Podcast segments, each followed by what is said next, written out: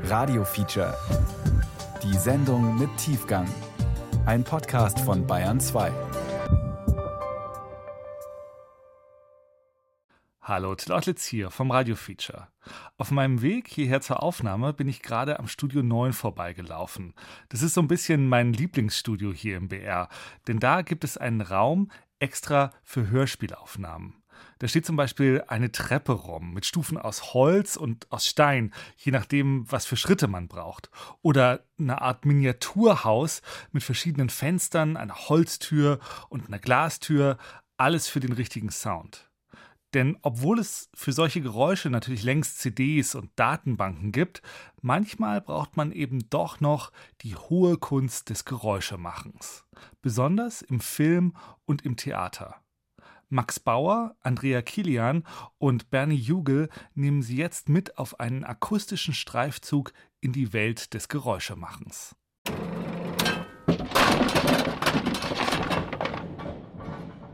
Wir stehen jetzt hier am oberen Teil von dem Donnerschacht im Residenztheater. Da sehe ich jetzt vor mir im Prinzip eins, zwei, drei, vier Kästen, Holzkästen. Die sind am Ende mit einer Blechplatte begrenzt. Da liegen lauter Eisenkugeln drin. Und diese Eisenkugeln, wenn die Blechplatten aufgeht, die sausen nachher oben. Dann würden die Kugeln nach unten sausen. Wie ja. funktioniert denn das mit den Blechplatten? Die werden hier mit so einer Nockenwelle ausgelöst. Das Ganze dreht sich hier so über die Zahnräder gesteuert.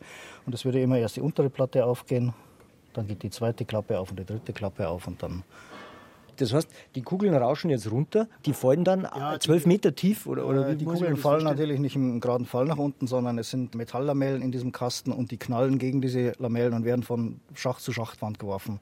Und dadurch gibt es diesen Donnereffekt.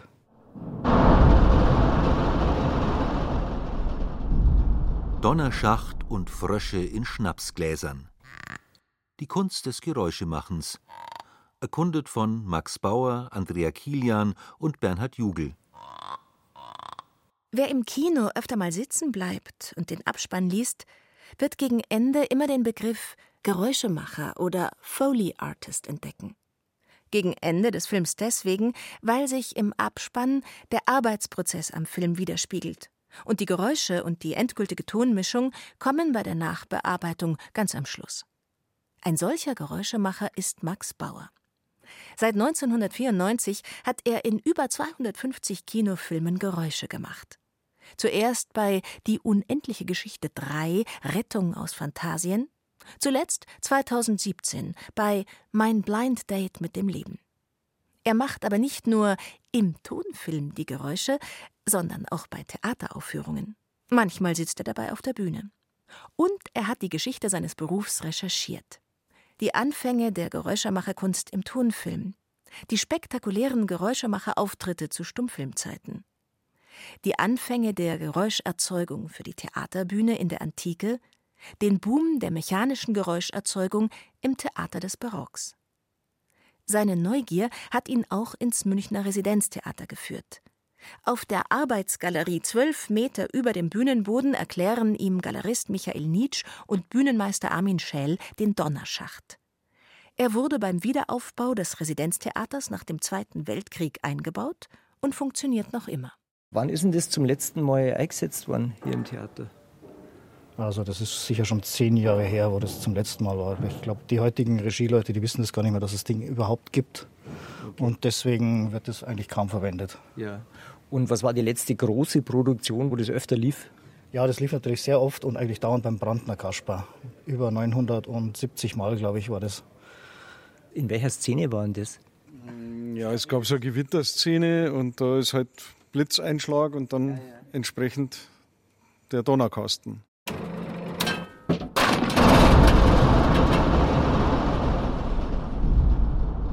Der Theaterdonner hat eine lange Geschichte, die bis in die Antike zurückreicht. In ihrem Buch Die Ästhetik des Performativen öffnet die Theaterwissenschaftlerin Erika Fischer-Lichte ihren Lesern die Ohren. Theater ist niemals nur ein Schauraum, Theatron, sondern immer auch ein Hörraum, Auditorium. In ihm erklingen sprechende oder singende Stimmen, Musik, Geräusche. Bereits im griechischen Theater wurde mit speziellen Geräuscheffekten gearbeitet. So wurde das Geräusch des Donners mit dem Bronteion erzeugt. Die Donnermaschine der Antike war entweder ein bronzener Kessel, in den aus Lederschläuchen Steine geschüttet wurden, oder ein aufgespanntes Fell, auf das man Steine oder Bleikugeln herunterprasseln ließ. In den Mysterienspielen des Mittelalters wurde mit steingefüllten Fässern gedonnert. In den opulent ausgestatteten Theatern des Barocks gab es verschiedene Arten, den Donner zu simulieren. Man wälzte eine schwere eiserne Kugel auf dem Schnürboden hin und her, schlug auf Donnerpauken, deren Fell mit Steinen belegt war, fuhr mit dem steingefüllten Donnerwagen, der dank seiner sechskantigen Räder ein dumpfes Grollen erzeugte, oder bearbeitete mit bloßen Fäusten ein möglichst großes Donnerblech. Das Geräusch eines einschlagenden Blitzes wurde durch aus großer Höhe fallende Holz- und Metallplatten simuliert oder durch den ebenfalls im Barock erfundenen Donnerschacht mit seinen Metalllamellen. 200 Jahre später hat sich ein Franzose die Mühe gemacht, die Techniken der Geräuscherzeugung im Theater schriftlich festzuhalten.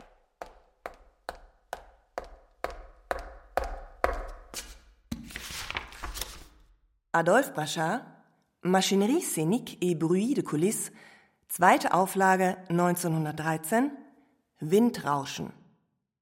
Das Pfeifen und Heulen des Windes sind die natürlichen Begleiter von Sturm und Gewitter. Um diese Geräusche zu erzeugen, bedient man sich eines großen Holzzylinders, bestehend aus zwei Scheiben mit einem Durchmesser von 70 Zentimetern, verbunden durch Querstäbe mit einer Länge von 50 Zentimetern. Auf die Querstäbe nagelt man ein engmaschiges, stark gespanntes Drahtgeflecht, das eine metallische Kontrabassseite reibt. Diese Seite ist an zwei Stangen fixiert, die beide Stützen des Tambours verbinden. Um zu verhindern, dass die Stützen schwingen, verstärkt man sie mit zwei Streben, die auf Schuhsohlen gelagert sind. Man braucht den Apparat nur mit Hilfe einer Kurbel zu drehen, um so das langgezogene Pfeifen und Heulen des Windes zu imitieren. Das Ohr ist der unmittelbare Gesandte der Kraft und des Schreckens. Man denke an den Donner der Wolken, der Meere, der Wasserfälle, der Löwen etc. Ohne alle Erfahrung wird ein Neuling von Mensch vor der hörbaren Größe zittern. Aber jede sichtbare würde ihn nur heben und erweitern.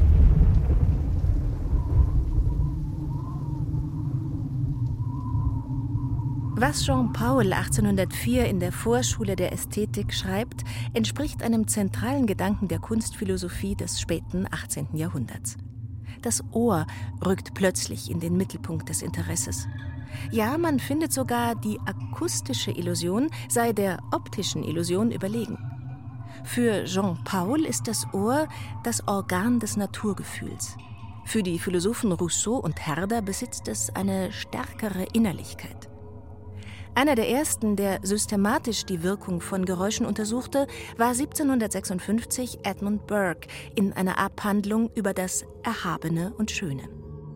Das Auge ist nicht das einzige Sinnesorgan, durch das eine erhabene Leidenschaft hervorgerufen werden kann. Klänge können im Hervorrufen des Erhabenen eine ebenso große Kraft entfalten wie die meisten anderen Leidenschaften. Ich meine damit nicht Worte, denn Worte wirken nicht nur durch ihren Klang, sondern durch ganz andere Mittel.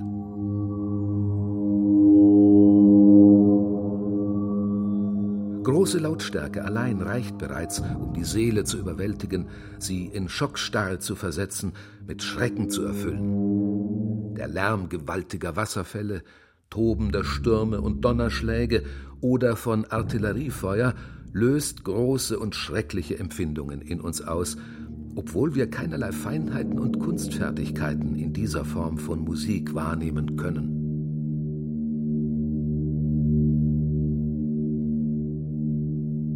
Geräusch und Musik scheint für Burke eins gewesen zu sein. Auch zwischen Naturgeräuschen, Umweltgeräuschen oder Geräuschimitationen im Theater wurde von ihm und seinen Zeitgenossen noch kein Unterschied gemacht.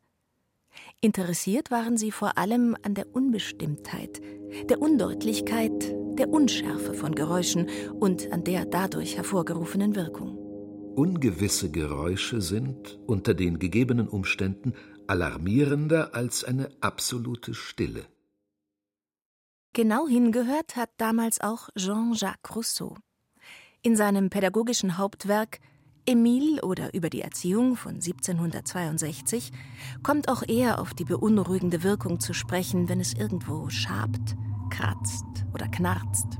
Bei dem geringsten Geräusch, dessen Ursache ich nicht erkennen kann, lässt mich das Interesse für meine Erhaltung sofort alles annehmen, was mich auf meiner Hut zu sein nötigt und was folglich gerade am meisten geeignet ist, mich in Schrecken zu setzen. Auch im modernen Kinofilm wird der von Rousseau beschriebene Effekt häufig genutzt. Wobei die Geräusche sehr konkret sein können, aber dadurch, dass deren Ursache nicht im Bild erscheint, wird beim Publikum der Fluchtinstinkt geweckt und eine bedrohliche Spannung aufgebaut. Zum Beispiel im Fernsehfilm Jack the Ripper, 2016 in Litauen gedreht und in München vertont. In diesem Film ging es darum, mit so einem Geräuschbild, mit so Klängen Bedrohung darzustellen. Und da haben wir uns überlegt, dass immer, wenn wir uns in dem Haus befinden, in dem dieser Jack the Ripper vermeintlich lebt, man weiß es nicht genau, dass wir immer so Knarzer hören, dass wir immer so ein Klappern hören, da knarrt man eine Tür und man weiß eigentlich nicht genau, wo es her. Also wird das jetzt konkret ausgelöst von einem Menschen, der da durch die Türen geht und versucht vielleicht sogar leise zu sein, aber es knarrt trotzdem.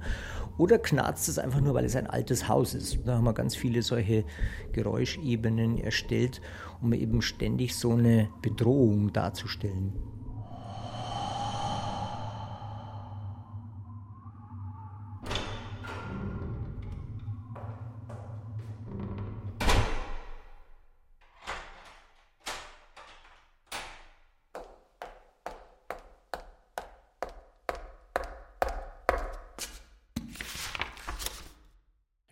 Löwengebrüll. Löwengebrüll erzeugt man, indem man kräftig in die schmalste Stelle eines großen Lampenschirms aus Glas hineinbrüllt. Das Knurren des Löwen, wenn man ihn neckt, imitiert man mit dem gleichen Objekt. Schreie von wilden Tieren kann man auch mit einem Holzrohr imitieren, von 20 cm Durchmesser und einer Länge von 30 cm. Holzrohr ist auf einer Seite von einer Eselshaut begrenzt, in deren Mitte eine lange Cellodarmseite angebracht ist, die das Tambour durchquert. Der Requisiteur platziert den Apparat zwischen seine Knie, nimmt dann einen mit Kolophonium bestrichenen alten Handschuh und reibt damit leicht über die Seite. Besuch bei Geräuschemacher Max Bauer im Meloton-Studio. Ah, das ist schön, dass Sie schon da sind. Grüß Gott, hereinspaziert. So, machen wir die Tür zu. Hier geht's links rein. Vorsicht, Stufe. Das ist der Regieraum. Hier steht das Mischpult und alles, Lautsprecher und hierdurch, Vorsicht, nochmal eine kleine Stufe. Hierdurch geht's in den Aufnahmeraum. Das erste, was auffällt, ist ein großes gusseisernes Waschbecken, gefüllt nicht mit Wasser, sondern mit Wackersteinen. Darüber ein Regal mit Plastikkanistern, einer alten Milchkanne aus Blech, einem Sektkübel. Wenn man sich umdreht, fallen am Boden Sand, Geröll, Dreck, Kies und Asphalt auf, sauber voneinander getrennt. Die Amerikaner sagen dazu Foley Pits. Dann drei Hackstöcke mit Äxten und einem alten Säbel, und daneben ein deckenhohes Schuhregal mit Turnschuhen, Herrenschuhen, Bergschuhen, Gummistiefeln, Cowboystiefeln, Springerstiefeln, High Heels und holländischen Holzklocks.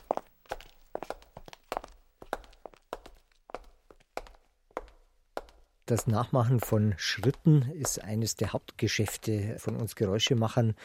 Und wir müssen in den verschiedenen Filmen alle Arten von Schrittgeräuschen nachmachen. Das sind eben Frauenschritte, Kinderschritte, Männerschritte, Bergarbeiterschritte.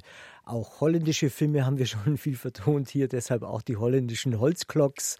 Und das Wichtigste beim Nachmachen von Schritten ist, dass sie so klingen wie im Originalton, weil wir ja den Originalton aufbessern oder an den Stellen ersetzen, wo er aus technischen Gründen ausgefallen ist deshalb so viele Schuhe, damit wirklich auch die, die Chance besteht, jede Art von Schrittgeräusch nachahmen zu können.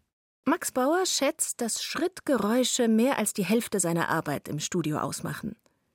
Jack Donovan Foley, der erste Geräuschemacher im Tonfilm in Amerika, hat in einem Interview behauptet, dass er als Geräuschemacher 5000 Meilen gelaufen sei, also einmal von New York nach San Francisco und zurück. In Amerika gibt es Geräuschemacher, die sich auf Schritte spezialisiert haben, die sogenannten Walker. In The Foley Grail, dem einzigen zeitgenössischen Handbuch über das Handwerk des Geräuschemachens, beschreibt die Amerikanerin Vanessa Theme Amond die Techniken des Schrittemachens. Manche Geräuschemacher benutzen verschiedene Bereiche des Fußes. Der Fuß besteht nicht nur aus der Sohle, Wer zum Beispiel mal Stepptänzer war, findet es lächerlich, den Fuß nur auf eine Weise zu benutzen. Als ehemalige Tänzerin bewege ich meinen Fuß auf verschiedene Arten, um den entsprechenden Klang eines Schuhs zu erzeugen oder um Schritte organisch und natürlich wirken zu lassen. Ich gehe auf der Innen- oder der Außenseite des Fußes, betone mal den Ballen, mal die Ferse, setze den Fuß mit der ganzen Sohle auf oder rolle ihn ab. Die Schritte sind das A und O eines Geräuschemachers, ob er das kann oder nicht kann. Alles andere kannst du ja zur Not auch vom Band äh, dir holen oder so aus dem Archiv holen. Aber Schritte, das haben sie auch schon versucht zeitweilig. Da gab es ja auch so Leute, die immer alles besser wussten und wollten das aus dem Archiv holen und das haut natürlich nicht hin. Ne? Wenn einer da läuft und dann stoppt und so das muss sitzen, das muss auf dieser Person sitzen. Jeder Mensch macht andere Schritte. Also der hat Gewicht, der ist sauer, dann geht das ganz anders, als wenn er so ein dünner Langer da durch die Gegend schlendert oder ein Kind läuft. Und das ist das, was man als letztes richtig gut lernt, verstehst du? Weil da brauchst du viel, viel Zeit und viel Aufwand, um da reinzukommen, wie man Schritte macht. Ja? Die meisten machen einfach so und du musst aber den Fuß abrollen. Darmschritt ist ganz anders als ein Herrenschritt. Aber das lernst du dann alles mit der Zeit, ja. Jörn Pötzl, mittlerweile im Ruhestand, war seit den 60er Jahren Geräuschemacher. Wie viele seiner Generation hat er international gearbeitet, unter anderem in Holland, Belgien und Israel. Als Pötzl anfing, gab es in den Synchronstudios gerade einen Boom. Fernsehserien aus den USA, die für den deutschen Markt synchronisiert werden sollten, wurden ohne Tonspur angeliefert. Die Geräuschemacher standen vor neuen Herausforderungen. Wie klingt es, wenn in die bezaubernde Genie der Gin aus der Flasche fährt? Eine Tasse heiße Schokolade, Meister? Oder wie hört sich ein Delfin an, der die Hauptrolle in einer Kinderserie spielt?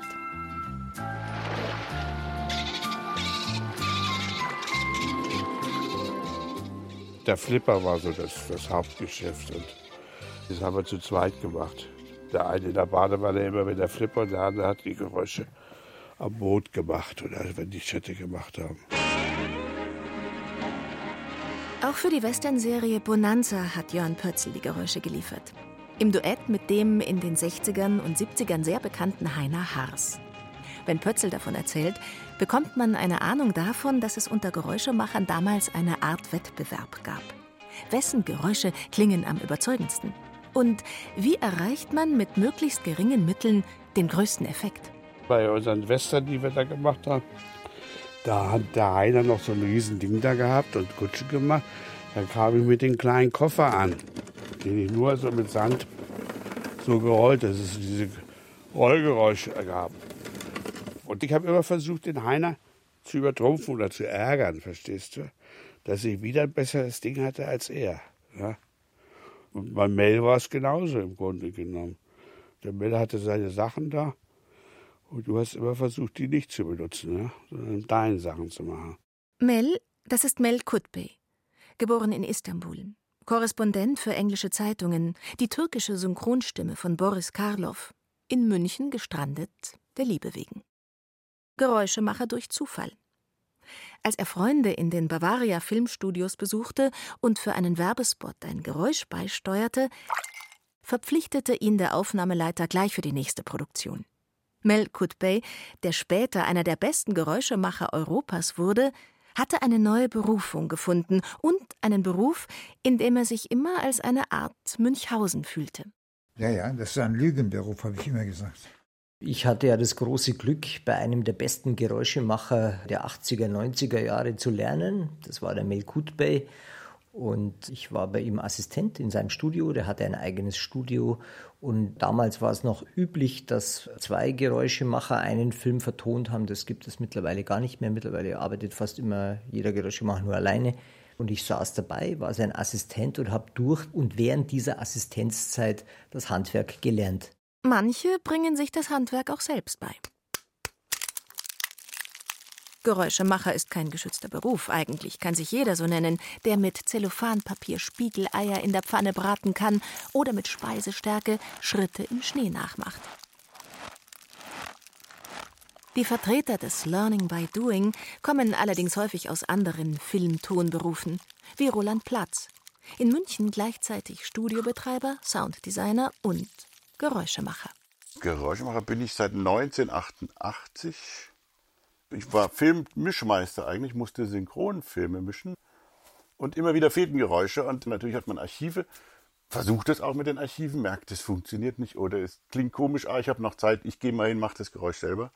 Und dabei entstehen Unmengen von Requisiten, die man zusammenschleppt und dann seine Erfahrungen sammelt, also Schritte macht, mal drei Tage Zeit hat und sich Mühe gibt und lange Sachen macht oder auch nur fünf Geräusche braucht für einen Film, die dann nie wiederkommen.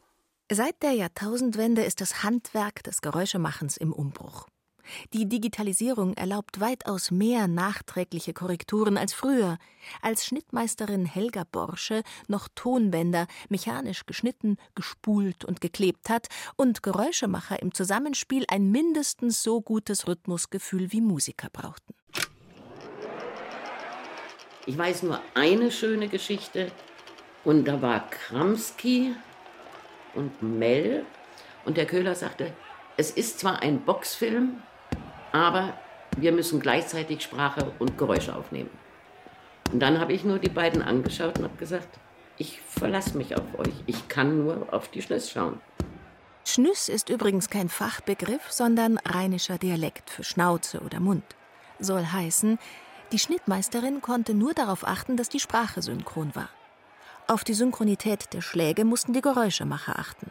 Das Ergebnis? Ich habe nicht ein einziges Geräusch schneiden müssen durch den ganzen Film.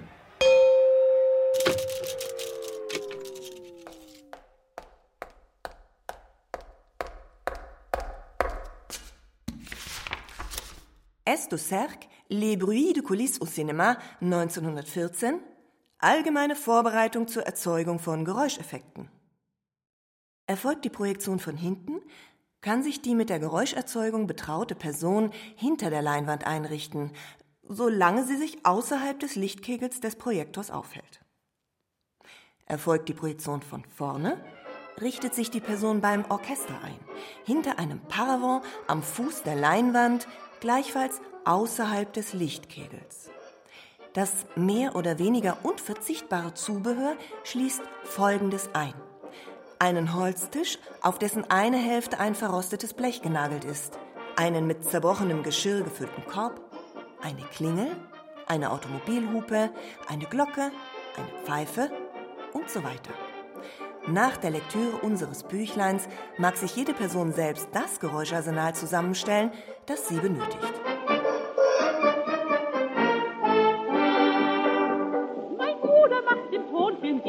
Geräusche. Das hat er schon als Kind so gut gekonnt. Er macht es so, dass ich mich selber täusche. Es gibt nichts, was mein Bruder nicht vertont. Er macht das Waldesrauschen, er macht den Bogenprall, er macht das Küsse tauschen und den Revolverknall. Mein Bruder macht im Tonfilm die Geräusche, das hat er schon als Kind so gut gekonnt. Also in meinen ersten Jahren als Geräuschemacher hat man mir immer erzählt, Jack Donovan Foley aus Amerika hat das Geräuschemachen erfunden. Jetzt war dieser Mann aber 1929 das erste Mal aktiv als Geräuschemacher. Und ja, wie wir alle wissen, gibt es schon seit 1930 das Lied Mein Bruder macht beim Tonfilm die Geräusche, also ein deutscher, sehr bekannter Schlager. Und ich dachte mir, das geht nicht zusammen. Also, dass man 29 in Amerika was erfindet, ein Jahr später wird in Deutschland schon davon gesungen. Also habe ich mich aufgemacht, ein bisschen die Geschichte meines Berufes zu recherchieren.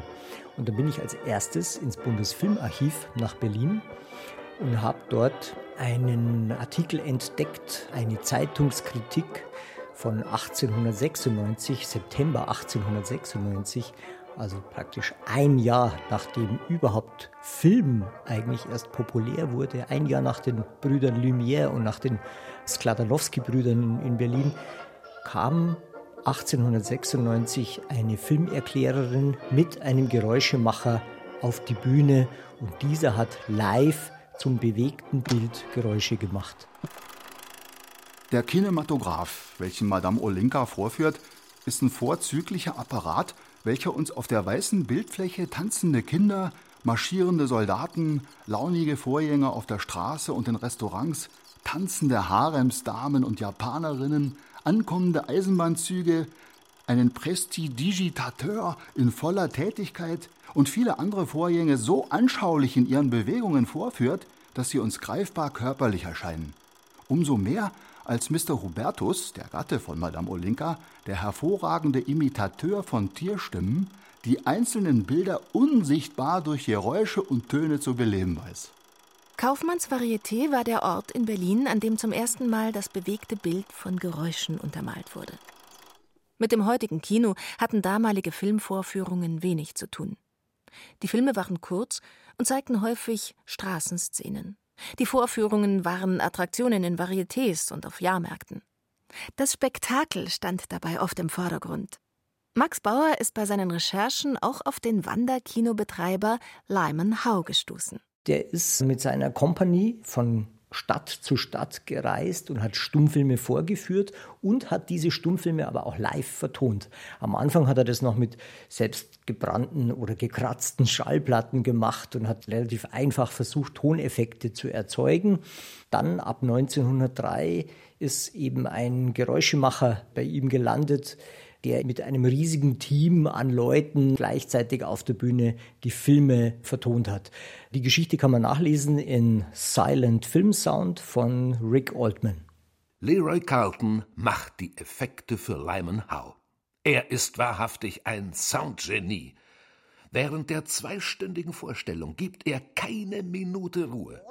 Mal sieht man ihn mitten in einem Gespräch, wobei er beide Seiten des Dialoges zwischen den Filmfiguren übernimmt.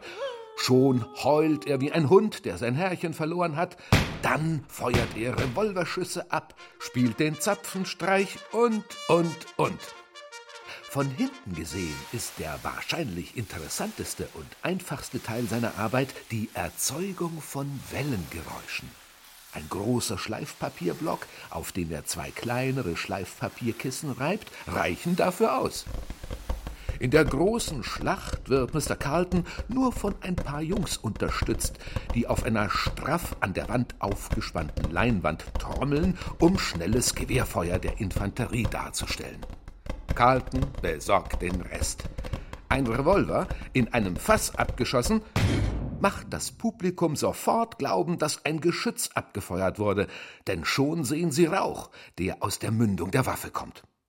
Einmal schlägt er auf die Basstrommel, und schon stößt eine der Schiffskanonen Rauch aus. Sobald das Horn zum Rückzug erklingt, sieht man die Soldaten umkehren.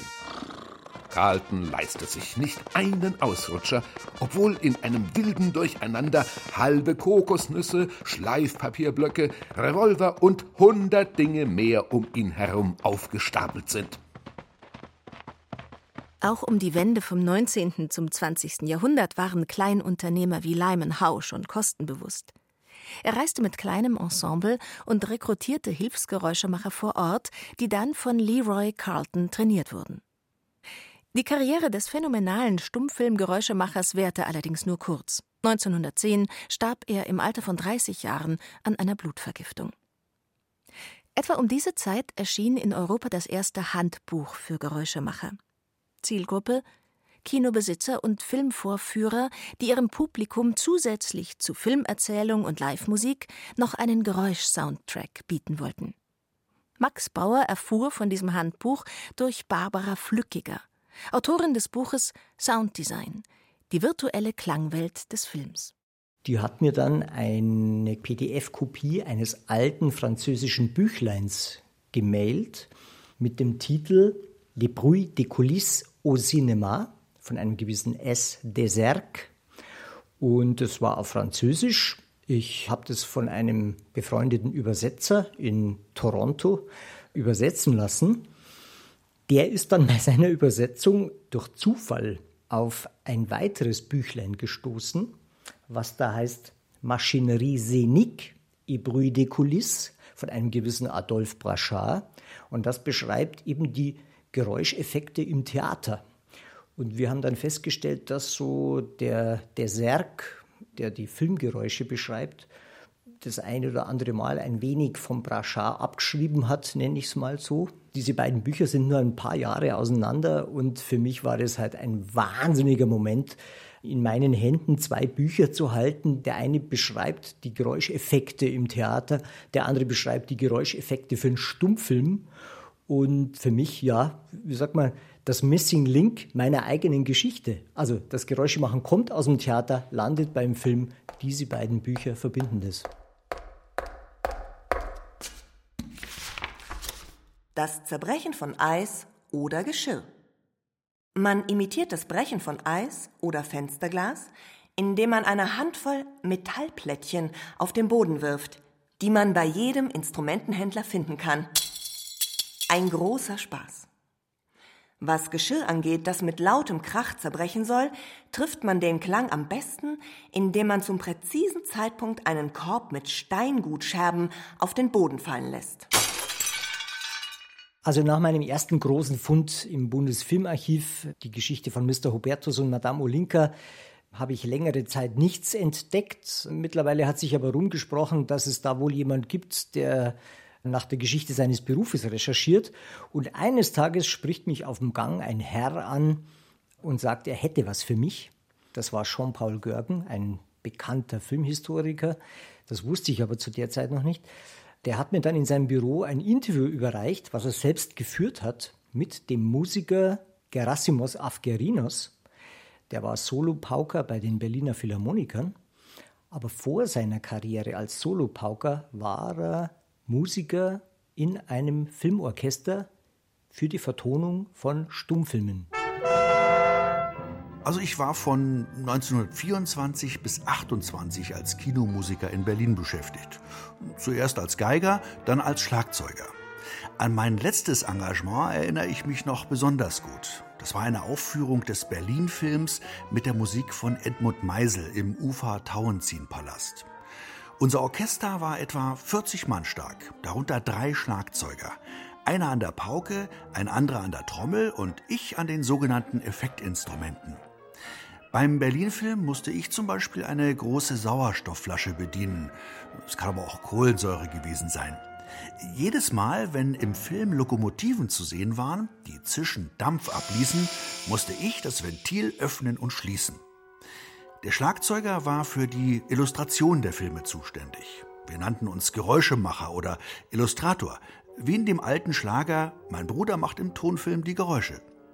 Babygeschrei, Hundegebell, Schüsse, alle Arten von Hupen und Klingeln, Sturm und Wind, Donner und Wellenschlag, alles wurde illustriert und nachgemacht. Klirrende Fensterscheiben, bei einem Einbruch etwa, imitierte ich mit kleinen Stahlblättchen, die ich fallen ließ.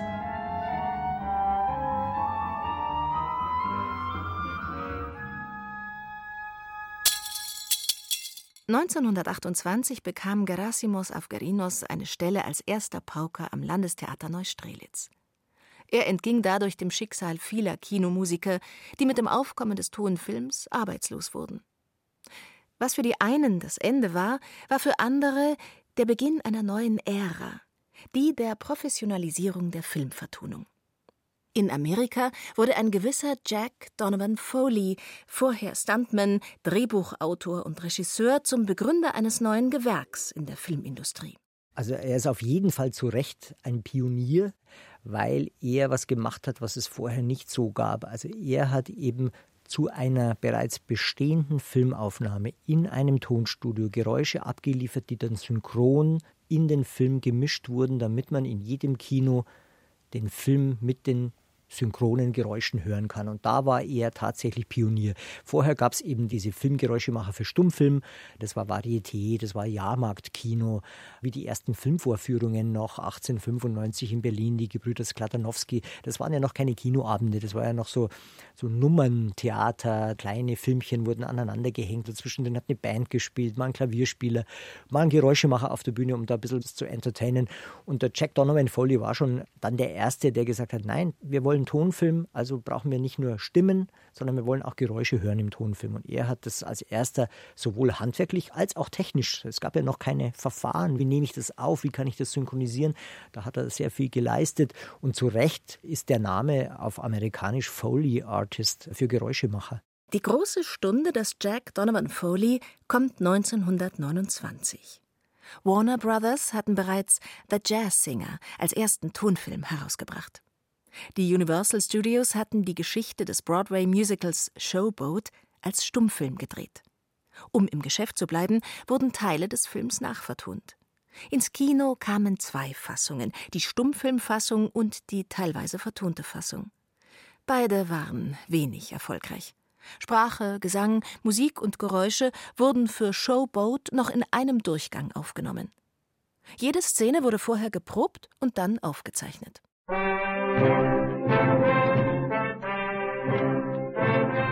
Halle 10 vibrierte im Rhythmus eines 40 Mann starken Orchesters, dirigiert von Joe Czerniawski, als er Showboat einspielte und wir alle mit ihm auf die Leinwand schauten und gleichzeitig dazu die Geräuscheffekte machten. Daddle River, die Lacher und Jubelrufe, während alles immer weiter lief. Und kaum war Showboat auf dem Weg, kamen andere Stummfilme in das Studio zur Nachvertonung. Jack Donovan Foley war bekannt für seine Gabe, gleichzeitig Bewegungsgeräusche, den Klang von Objekten und Requisiten und die Schritte mehrerer Personen zu kombinieren. Er konnte in jede der Figuren auf der Leinwand eintauchen und ganze Szenen auf einmal vertonen. Bis heute zeichnen sich alle guten Geräuschemacher durch genau diese Fähigkeit aus. Die meisten zaubern mit ihren Geräuschen allerdings im Verborgenen. Nur die Mikrofone sind Zeugen ihrer Kunst. Nur wenige suchen die Öffentlichkeit. Max Bauer vertont regelmäßig Live-Hörspiele bei den ARD-Hörspieltagen. Sein Lehrmeister Mel Kutbey hat in New York zu Panzerkreuzer Potjomkin und in Finnland zu einem Piratenfilm live auf der Bühne Geräusche gemacht. Mel Kutbeys Kollege Hans-Walter Kramski ist 1979 sogar im Fernsehen bei Ilja Richters Sendung Disco aufgetreten. Und das war eben das Einzige, das ich auf der Geige kann. Naja, der Zacharias hat ja auch klein angefangen. Und jetzt zum ersten Sketchgast ein besonderer in der Tat, weil er ganz individuell in der Pferdekutsche naht. Herr Kramski macht im Fernsehen die Geräusche. Ich habe schon sehr viel von Ihnen gehört. Columbus Auto bremst mit seinem Gekreische. Ein Katastrophenfilm, wer ohne ihn nichts wert. Er lässt die Erde beben, na wer erstickt nicht da? Wenn Sie's nochmal erleben, wissen Sie, dass es Kramski war. Und ein Verzweiflungssprung ins Wasser wird profan. Denken Sie an Kramskis Eimer und viel Luft in Zellophan. Mel Kutbey, Hans-Walter Kramski und Jörn Pötzl waren eine Zeit lang die großen drei in der deutschen Geräuschemacherszene. Sie lieferten die Geräusche für viele große deutsche Kinoproduktionen und arbeiteten häufig auch im Ausland. Hans-Walter Kramski war beispielsweise in den Niederlanden so bekannt, dass sein Nachname zum Markenzeichen wurde. Ich bin nach Holland gefahren und äh, da geben die mir einen Zettel und da steht immer Kramski drauf. Da sage ich, was soll denn das? Da war der Kramski in Holland so äh, gut, dass die Geräusche Kramski geschrieben haben. So wie heißt der andere, der Amerikaner Foley, ist ja auch der Geräuschemacher, ja. Und das hat sich so eingebildet, dass man in Amerika sagte Foley. In Holland haben sie gesagt Kramski, ja, weil der Kramski da so viel gemacht hatte.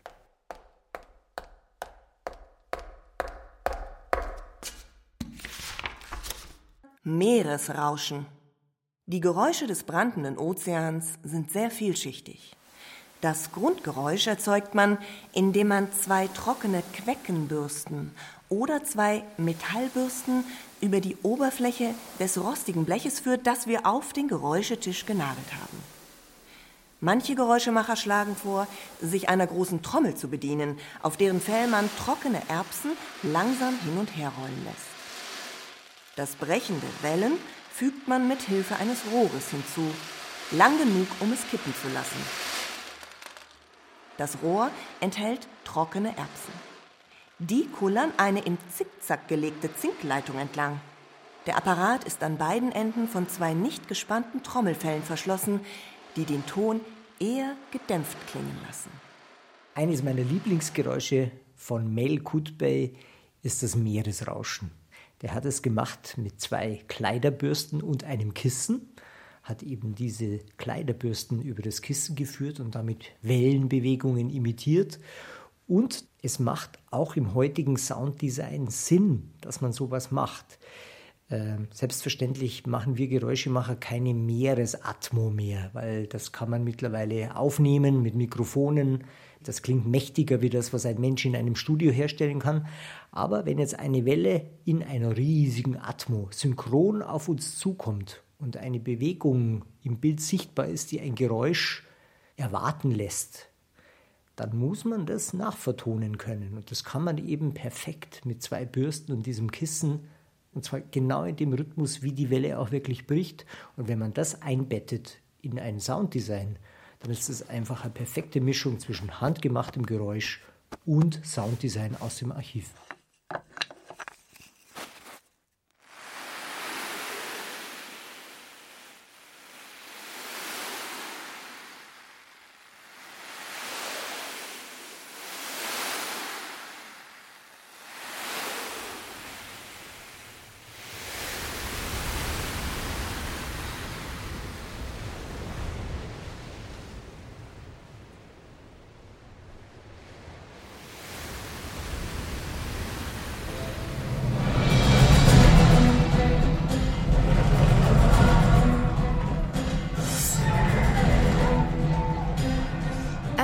Die Postproduktion von Filmen spezialisiertes Studio in München-Heidhausen. Mitten im Raum zwei riesige Mischpulte. Vor den Mischpulten eine große Leinwand. Hinter den Mischpulten eine Sitzgruppe, teilweise mit alter Kinobestuhlung. Max Bauer trifft zwei Kollegen, den Geräuschemacher Roland Platz und den Mischtonmeister Michael Hinreiner. Beim Sounddesign für den 2015 im Iran gedrehten Film Muhammad, The Messenger of God, haben alle drei zusammengearbeitet. Also mich würde mal interessieren, die Szene, die wir da jetzt gerade gehört haben, die dauert im Film ziemlich genau eine Minute.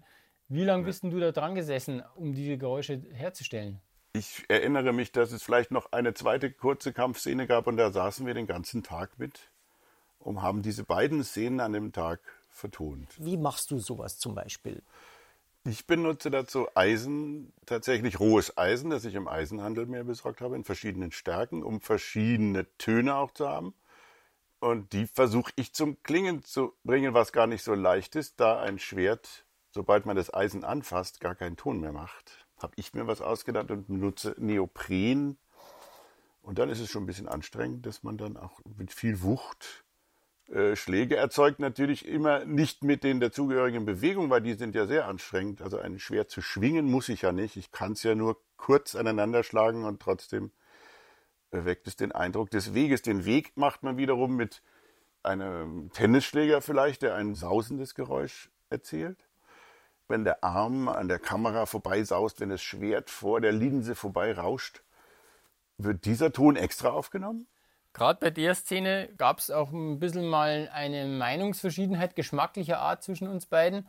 Du hattest uns erst den Schwertkampf angeboten mit Geräuschen, die fand ich zu säbelartig und zu wenig kurze Hubschwerter. Dann ging es eben zurück, das Geräusch mit der Anmerkung und der Bitte, ah, mach's nochmal. Er hat fast einen Schreikrampf Ja, ich wollte authentisch sein. Das waren ja im Film wirklich säbelartige Schwerter, die breit sind, dünn erschienen. Und ich dachte mir ein bisschen vielleicht auf dem falschen Weg, das muss jetzt ganz authentisch auch so säbelig sein. Aber es kommt im Film natürlich, wie du dann recht hattest, schöner, wenn es massiver und eisenhafter klingt. Also man sieht da ganz spannend eigentlich, dass natürlich abgesehen vom Handwerk, was ein Geräuschemacher kann, immer natürlich auch im Kontext funktionieren muss. Dann kommen die Wünsche vom Regisseur, dann kommen die Wünsche vom Mischtonmeister, vielleicht auch Sounddesigner.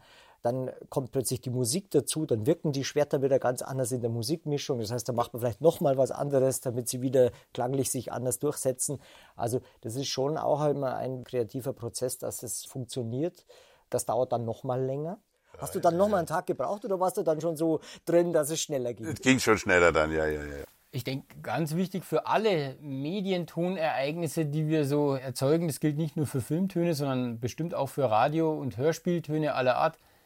Diese Töne, weil das ja oft gemachte Töne sind und weil es Töne sind, die durch eine künstlerische Regieentscheidung auch beeinflusst werden, alle diese Töne haben oft nicht was mit der Realität zu tun.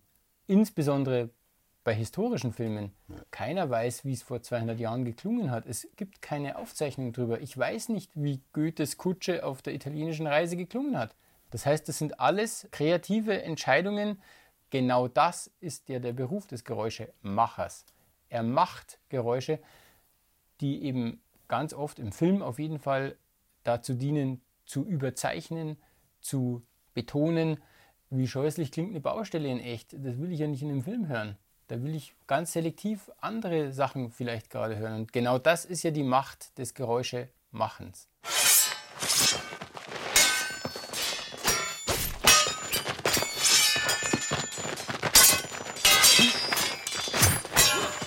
Die Macht des Geräuschemachers hängt nicht zuletzt von der Technik ab, die ihm zur Verfügung steht. Roland Platz erinnert sich noch gut an Zeiten, als statt des Computers analoge Bandmaschinen in seinem Studio standen. Bei 90-Minuten-Filmen mussten wir früher dreimal das Band wechseln, hatten meinetwegen nur Bandmaschinen, auf denen 16 Spuren möglich waren oder auch 24.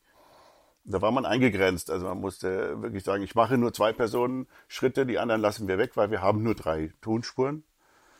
Oder es klingt alles gut, aber ich bin noch nicht so ganz synchron. Ich kann das ja nachher im Computer wunderbar schneiden. Im Band konnte man es sehr mühsam nur schneiden, indem man es wieder kopiert hat. Nur kleine Löcher reingeschnitten, wieder kopiert, also auch sehr zeitaufwendig.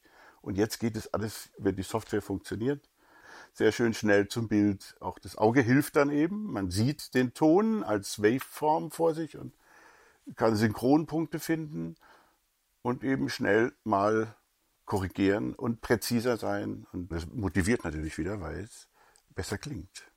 Auch Mischtonmeister Michael Hinreiner weint dem Zeitalter analoger Bandmaschinen keine Träne nach. Digital macht zwar oft mehr Arbeit, bietet aber auch mehr Möglichkeiten und klingt im Endergebnis deutlich besser. Die Geräusche, die wir jetzt bei Spielfilmen verwenden, die sind vielfältiger als früher. Das bedeutet aber auch, dass wir mehr aussuchen können. Das heißt, wir haben einfach Auswahl. Und das ist eigentlich das Positive dabei in der technischen Entwicklung. Früher hat der Mangel unter anderem an technischen Spuren, der Mangel an Aufbereitungsmöglichkeiten des Materials einfach gemacht, dass man schon sehr stark festgelegt war. Wer sich wie ich mal zu Weihnachten einen der Original Winnetou-Filme anhört, kann sich wirklich nicht mehr vorstellen, dass diese Filme mit ihrer Tonspur mal wirklich technisch das Beste waren, was man in Deutschland herstellen konnte. Das glaubst du nicht, wie schlecht das ist.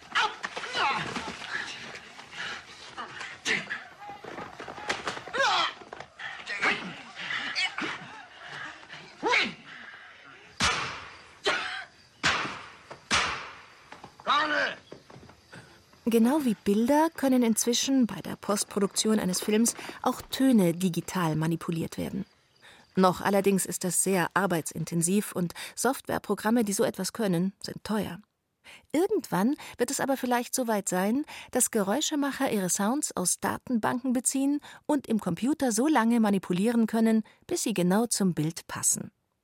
Noch aber, sagen Michael Hinreiner und Roland Platz, ist der Mensch jedem Algorithmus haushoch überlegen.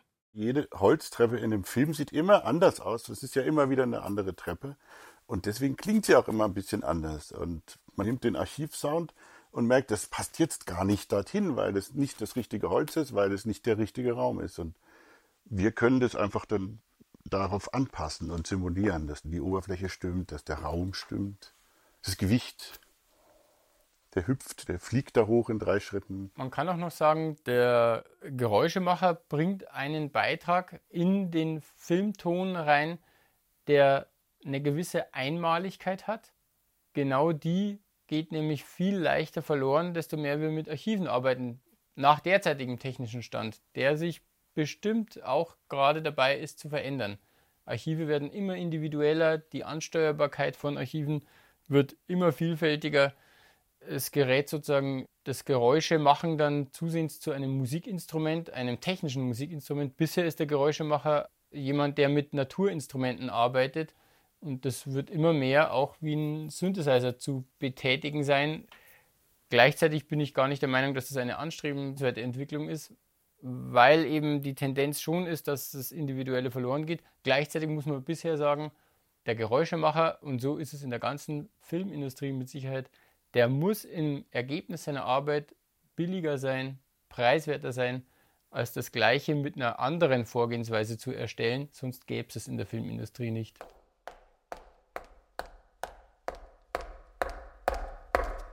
So, Herr Bauer. Jetzt mal ganz ohne Buch. Können Sie auch ein Froschkonzert? Sie wissen schon, wegen des Titels dieser Sendung. Ja, das kann ich schon, aber das dauert jetzt ein bisschen. Wieso? Ja, weil ein Frosch nach dem anderen kommt. Hier zum Beispiel kommt der erste Schnapsglasfrosch, das ist ein Wodka-Frosch.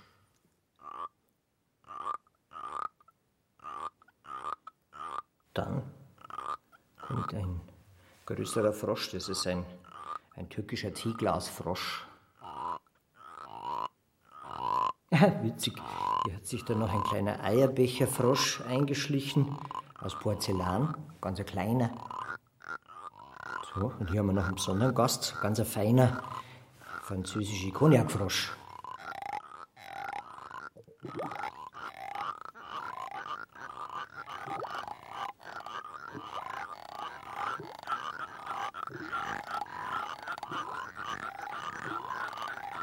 Donnerschacht und Frösche in Schnapsgläsern. Die Kunst des Geräuschemachens. Erkundet von Max Bauer, Andrea Kilian und Bernhard Jugel. Ich glaube, das letzte Mal vor 20 Jahren gemacht.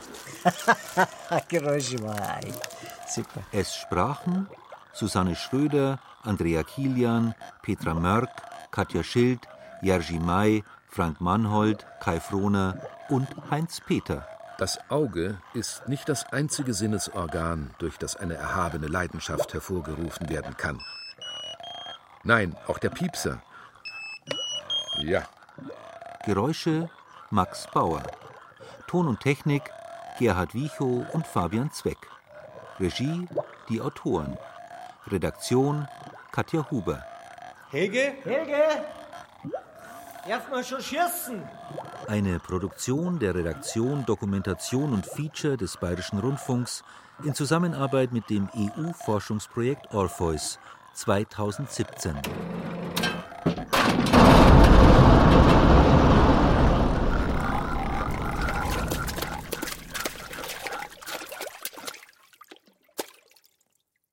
Das war das Radio-Feature. Wenn Sie keine Folge mehr verpassen wollen, dann abonnieren Sie doch unseren Podcast. Zum Beispiel unter br.de-podcast oder in der ARD-Audiothek. Suchen Sie einfach nach Radio-Feature.